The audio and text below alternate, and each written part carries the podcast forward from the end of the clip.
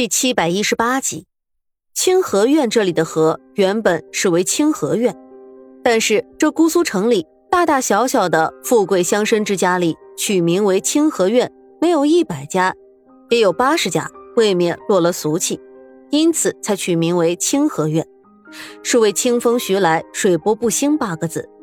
真真倚着栏杆看湖面，夏日寂寂，荷叶连天，只是却不见一朵荷花，不由得奇道。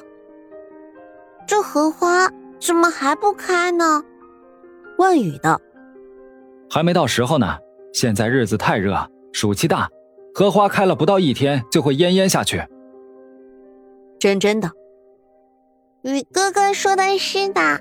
我娘亲说，花草啊跟人是一个道理的，只有气脉充足了，长势才会好。真真水绿色的衣带。被一阵阵窜入亭子里面的一阵阵微风微微吹起，小姑娘眉眼灵动，带着笑意，让万宇有些看呆了。他忽然想起自己前些日子随着沈叔叔在外面走动的时候得到的好东西，于是连忙从怀里掏出来一个楠木的匣子来。小匣子不大，但是却雕刻的十分精巧，上面一道遒劲的树枝上雕着几朵海棠花来。虽然说荷花不曾开，不过。我却有别的花给妹妹。打开匣子，只见一件金黄黄的东西。你瞧瞧，喜不喜欢？真真新奇道：“这是什么玩意儿？我瞧我娘也有。”拿起来却发现是一朵金玉的海棠花，精巧华丽，在阳光下十分耀眼。他伸手比在手中，对着阳光看过去，只见阳光折射的金色光晕十分美丽。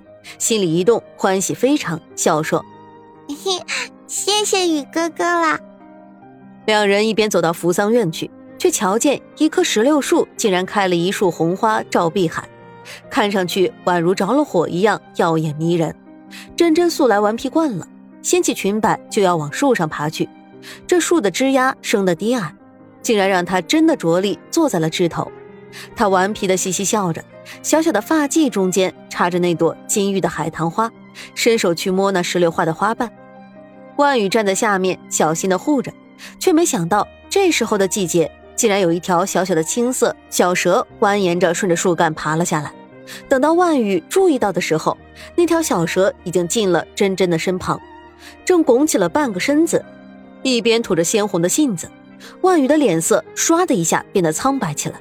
他心知这个时候不能大声去喊真真的名字，生恐这样会惊动了这条正跃跃欲试的小蛇，于是，一边轻轻的挪动了步子往真真的身边靠，一边佯装无事的样子。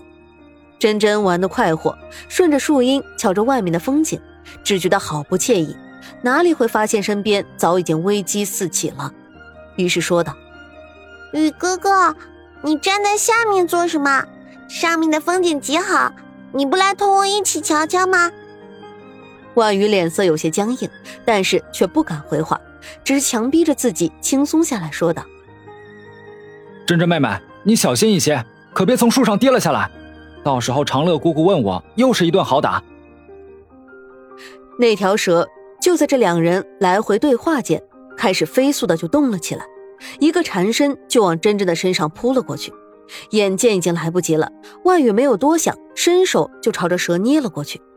但是毕竟缺少经验，没能捏住蛇的七寸，却捏在手中，被小青蛇狠狠地咬在了手腕上面。一阵刺痛，带着微微发麻的感觉传了上来。万宇哎呦了一声，将蛇甩了出去，撞在了树干上面。蛇鼓动了两三下，不再动弹。宇哥哥，真真瞧见万宇因为护着自己而被蛇咬了一口。如今脸色竟然隐隐发青，便知道刚刚咬人的蛇是一条毒蛇，心里面着急，眼睛里便不知不觉开始充虚了许多眼泪，簌簌的落了下来。万宇也算是有为医者的本能，知道不能够任由这蛇毒在体内随着血液来回蔓延，若是到了心脏，只怕是大罗神仙都救不了了。又看着真真落泪，心里自责不能自已，到底是自己能耐不够。才不能好好保护沈妹妹，反倒是连累她为自己担心伤心。一边拿着绳子死死地扎住了自己被咬的那条手臂，一边勉强的朝着沈真真笑着，让她宽心的说道：“没事，你哭什么？哭了就不好看了，眼睛肿得跟桃子似的。你不是最讨厌桃子了？”沈真真气道：“都什么时候了，你还跟我开玩笑？”一边说道：“你在这里等着，我去叫人来。”却说另一边，沈长乐醒了之后，却发现屋子里面丫鬟婆子们睡得正浓，却没有一个人发现侄女真真跑了出去，正气恼的一边找了人出去找，又在院子里发落起来这些平日懒怠不已的丫鬟们，眉眼凌厉，反倒有了几分沈炼严肃时候唬人的样子。我当你们平时个个都是好的，主子身边体面的不得了，给了你们这份体面，现在就拿这个回报我。反倒是做了奴才的，比主子还要放松许多，让你们跟着他都跟不来，活生生的人愣是给我弄丢了。院子里丫鬟婆子都跪在地上，大气不敢出一声。已经这样的事情在府中已经是极其没脸的了，再加上这件事情却是错在他们。沈长乐素来又是眼底容不得沙子的人物，因而没有一个人敢作声。倘若真真安然的被找到了，没事还好；若是出了什么事，只怕何府上下的奴婢丫鬟们都要把命也赔出去了。沈真真跑到清河院的时候，已经满头的大汗了。她平素从来没有这么狼狈过，头发凌乱的贴在鬓角。刚转过了回廊角，就被出来找的丫鬟们瞧见了。真真小姐，大丫鬟淼淼眼睛都急得红了起来，却瞧见真真一身狼狈，大吃一惊，心里咯噔了一下。小姐，你这是怎么了？